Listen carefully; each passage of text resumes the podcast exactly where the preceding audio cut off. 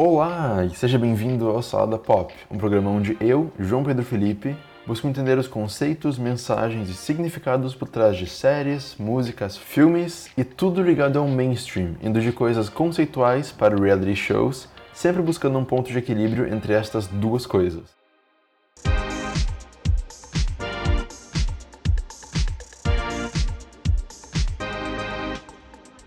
Bom, gente, então o episódio de hoje é sobre Supergirl, né? A série acabou a terceira temporada agora na segunda-feira e. Ah, eu tô tipo aquela guria de Minas Malvadas, sabe? Eu tenho muitos sentimentos sobre isso. Então vamos desempacotar tudo isso agora. Para falar de Supergirl, eu quero contextualizar um pouquinho melhor quem ela é, quem o Superman é, para fazer sentido até para quem não conhece muito bem a série. Então, a Supergirl é ninguém mais, ninguém menos que Kara Zor-El, que é a prima do Kal-El, que é o cara que vira o Superman depois, ele morava num planeta chamado Krypton, um planeta lá longe, assim, que estava explodindo, estava morrendo. Aí os pais dele botaram ele numa nave e mandaram ele pro planeta Terra para ser adotado por uma família e aí sim, tipo, ser adotado como humano e tudo mais, e depois ele virou Superman. Paralelamente a isso, ele tinha uma prima chamada Kara Zor-El também. Daí a Kara e os pais dela, ou melhor, os pais da Kara mandaram ela pro, pra Terra para ela cuidar do Kal-El, porque ela é mais velha. Só que aí ela ficou presa num espaço meio que congelado, assim, lá no, na galáxia, lá no, no universo, assim, um, chamado a Phantom Zone. E daí na Phantom Zone ela ficou congelada por vários anos e ela não envelheceu. Então quando ela chegou na Terra, ela acabou ficando mais nova do que o primo dela, o Superman. Daí ele virou o mentor dela e ela virou a Supergirl. Então a gente tem esses dois. Então Supergirl, a série, acompanha a Kara Zor-El, né? Agora como Kara Danvers, que é o nome de humano assim que ela tem para ela mesclar com o pessoal. A série acompanha ela querendo ser, uh, querendo usar os poderes dela, porque uh, em Krypton os kryptonianos não têm poderes nenhums, mas na Terra eles têm poderes por causa do Sol diferente. E daí ela queria muito ajudar as pessoas, e esse é o começo da série praticamente. Ela quer ajudar as pessoas, mas a irmã adotiva dela diz: "Não, segura isso porque tu não tá aqui para isso. Já tem teu primo que tá fazendo essas coisas. Fique no teu canto e vamos lá." Vamos lá no caso, tipo, ser humanos, trabalhar e tudo mais. Só que a cara não quer. E desde então a série começa a tratar dessa questão de identidade, sabe? Quem ela é, o que ela quer fazer e tudo mais. E a primeira temporada, é para mim, tipo, é excelente, sabe? É uma coisa feita pela CBS? É. É uma coisa meio forçada em vários momentos, com um orçamento que parece muito baixo para um canal gigantesco como CBS. Só que a série tinha muito coração, tinha muitas emoções, a série era muito bonitinha, sabe? Às vezes era muito forçado, como eu comentei, mas tinham coisas boas. A gente tinha muitas cenas da cara como super-heroína, mas também como humana. Ela no trabalho dela, ela com a mentora dela, né, a Cat Grant feita pela Calista Flockhart, que era a melhor personagem da série inteira. Tudo encaixava muito bem, mesmo os momentos não muito bons, assim. E daí, depois a série foi pra CW, pra segunda temporada, porque a CW e a CBS são da Time Warner, que é a companhia que tem os dois canais, e vários outros também. E daí a série ficou muito mais melodramática, mas continua legal. Só que aí veio essa terceira temporada e. Não sei, sabe? Eu não sei muito bem definir essa terceira temporada, porque tiveram vários shake-ups, várias coisas que aconteceram. Mas o que eu posso dizer é que essa crise de identidade que atormenta a cara desde o começo é resolvida nessa temporada para personagem, mas pro seriado eu nunca vi ele mais perdido, sabe? Eu já vou falar mais sobre isso.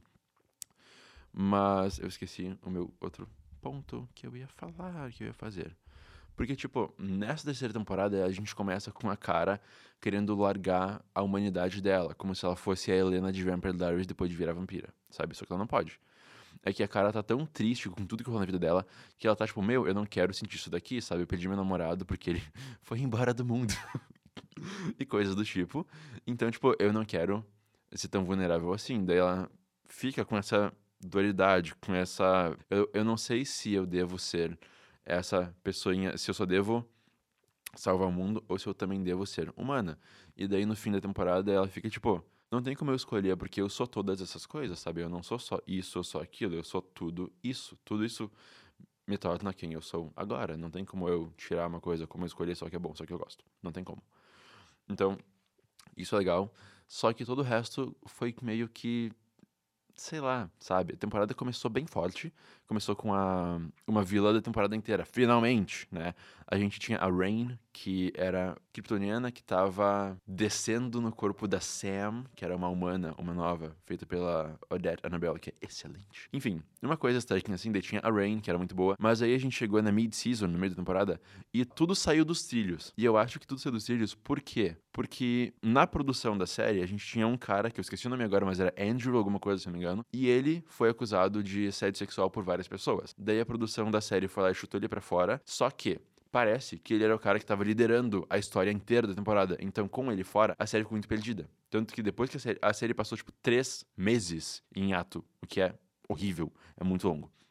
E daí, quando voltou, a série tava dando um tiro para tudo que era lado, com episódios muito inconsistentes, e acabou botando uns plots nada a ver. E aí que chega meu primeiro ponto, minha primeira reclamação, meu primeiro choro da MTV. Como eu comentei mais cedo, na introdução dos personagens, Krypton, o planeta da Supergirl, o planeta do Superman, tudo mais, explodiu.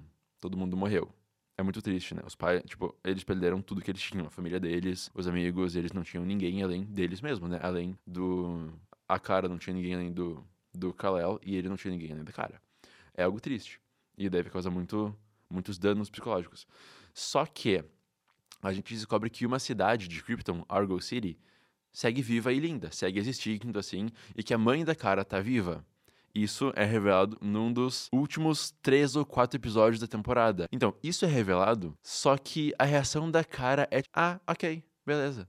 Sabe? Ela não sente nada. Isso eu achei muito incabível. Não é uma coisa que a personagem faria. Tá muito fora de personagem. E eu não sei se é. Eu, eu não sei, sabe? Enquanto tudo isso acontecia, enquanto eles nos mostravam que Argo City tava viva, tava tudo legal, tudo ok, assim, eu fiquei, tá, mas parece que eles vão puxar o tapete debaixo de mim a qualquer hora, né? Porque isso não parece verdade, não parece acreditável. Porque tava muito falso, muito sem graça, muito sem emoção, sabe? Tudo tava funcionando muito certo, muito bem, assim, sem nada de errado toda hora. Daí eu fiquei, não, tem alguma coisa aí. Mas não tinha nada. Tudo segue bem, sabe? Daí, sei lá, esses roteiros estão muito fracos. Mas isso de Argo City e da mãe da cara estar viva poderia ter um peso tão grande ou até maior que o da primeira temporada de Flash, quando o Flash volta no tempo para salvar a mãe dele e ele vê que ele não pode salvar ela porque ela foi aquele evento, a morte dela foi o, o catalisador de tudo que aconteceu depois, foi o que fez com que ele conseguisse os poderes e virasse o Flash. Então, se aquilo não acontecesse, não teria como ele ser quem ele é, sabe? Aquele momento foi, foi muito bom. E esse momento em Supergirl poderia ter sido tão bom quanto até mais, só que não foi sabe? Então isso parece que foi uma oportunidade perdida totalmente pelos roteiristas. Algo que eu não curto também é como a gente não tem uma galeria de vilões como em Flash, por exemplo, ou tem Arrow. Porque em Flash a gente tem os vilões de cada episódio, né? A gente tem aquela estrutura de monstro da semana, como em Arquivo X, só que a gente também tem os recorrentes. A gente tem bom, a Killer Frost, que é do elenco principal, mas a gente tem o acho que é o Leonard Snow, né? Aquele cara geladinho, a gente tem vários que são recorrentes, vários vilões recorrentes. Em Supergirl não a gente tinha a Leslie, só que eles mataram a Leslie nessa temporada. A gente tinha a Silver Banshee, que era maravilhosa, tinha potencial, só que nunca mais usaram ela.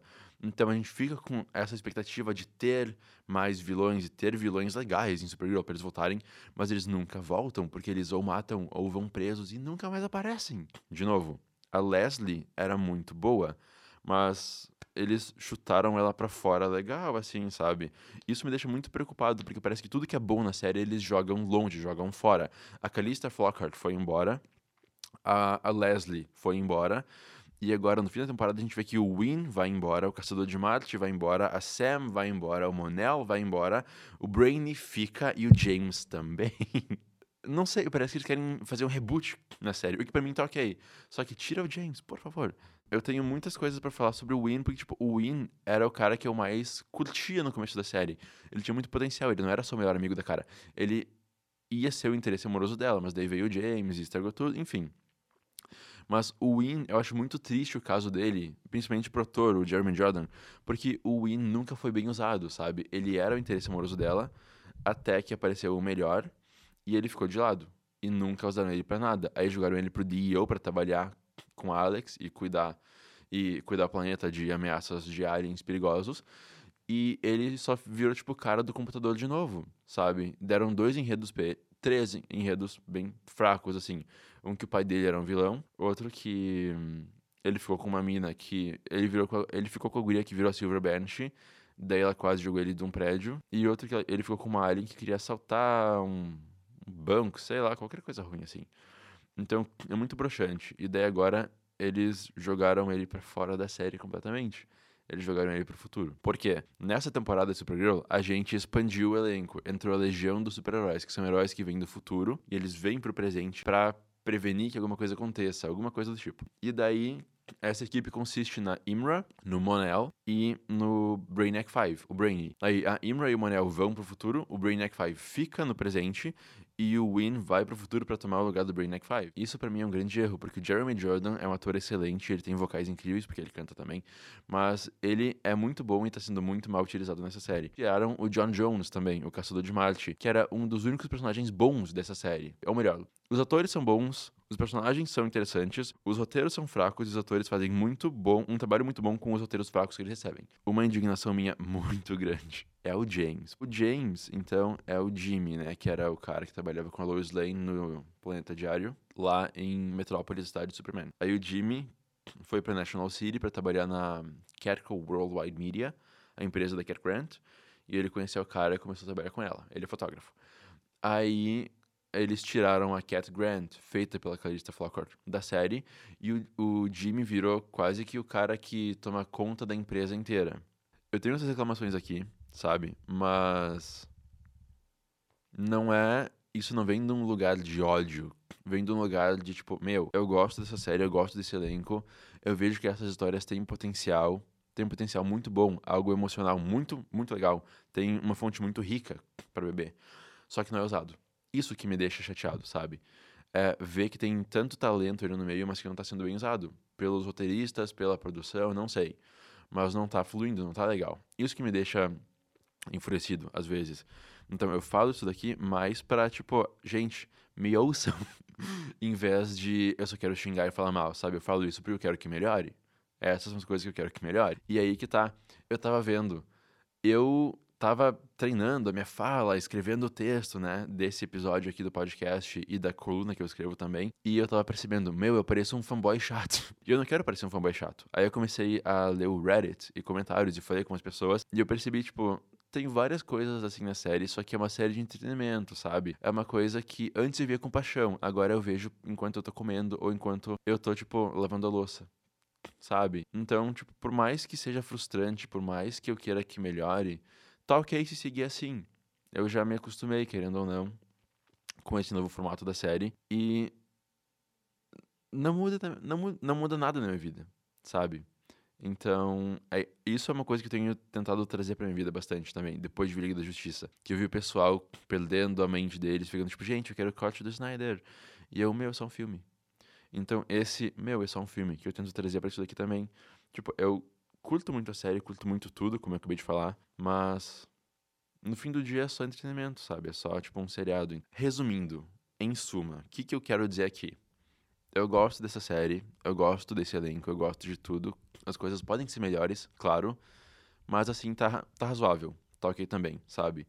Eu só gostaria muito de ver a Cat Grant voltar, nem que fosse para um arco pequeno, um arco de adeus, ou alguns poucos episódios, ou ser recorrente, né?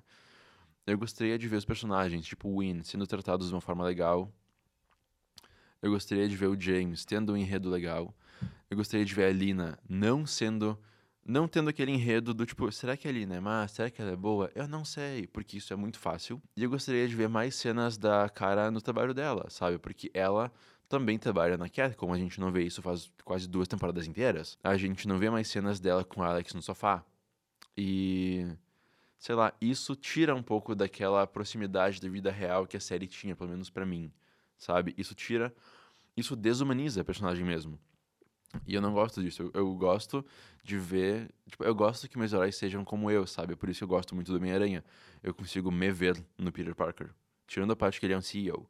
Mas eu consigo me ver no que ele faz e nele. Então eu gosto de me ver na cara, na Batgirl também, sabe? Então é legal ver essas cenas dela e ver o apartamento lindo dela, né? Então, sei lá, fica essa reflexão, fica essa crise de identidade da série aqui no episódio de hoje. E é isso, espero que vocês tenham curtido, né?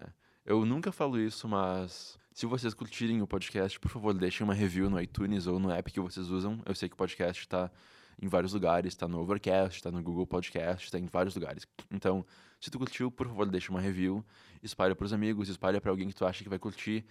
O Salada Pop é um programa produzido pela Agência Experimental de Comunicação Social da Universidade de Santa Cruz do Sul, produzido por Gabriel Steindorf e coordenado por Diego Weigelt.